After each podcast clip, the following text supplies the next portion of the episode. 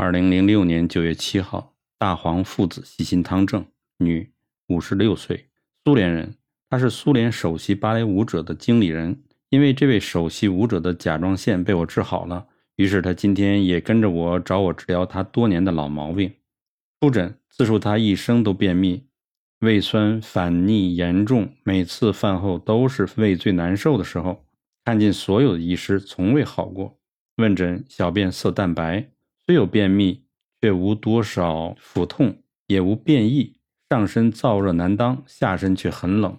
口不渴，失眠，脉诊细小且无力。诊断少阴之寒实症。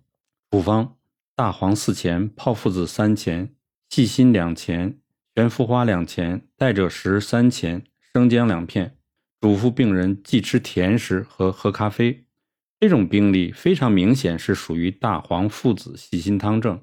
这处方是唯一可治他的处方，就是因为是唯一无可取代的处方，所以他在遇到我之前从未被治好过。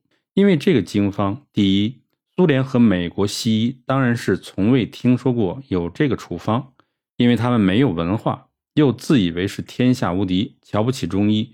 所以他们从未学过中医，因此此人失智。第二，几乎所有的中医都是温病派或学院派，因此他们一看到大黄有附子有细心，就立刻逃过去，不但不读它，也不想用它，只是因为自己不懂，所以不用，而因此也造成病人失智。这就是他一直没有好的原因。这种一剂就知的处方是唯一可治疗他的处方，无可取代。而世上有多少人？得到跟他相同问题的人存在，你们说呢？这些病人通通无治，只因医师学艺不精造成的。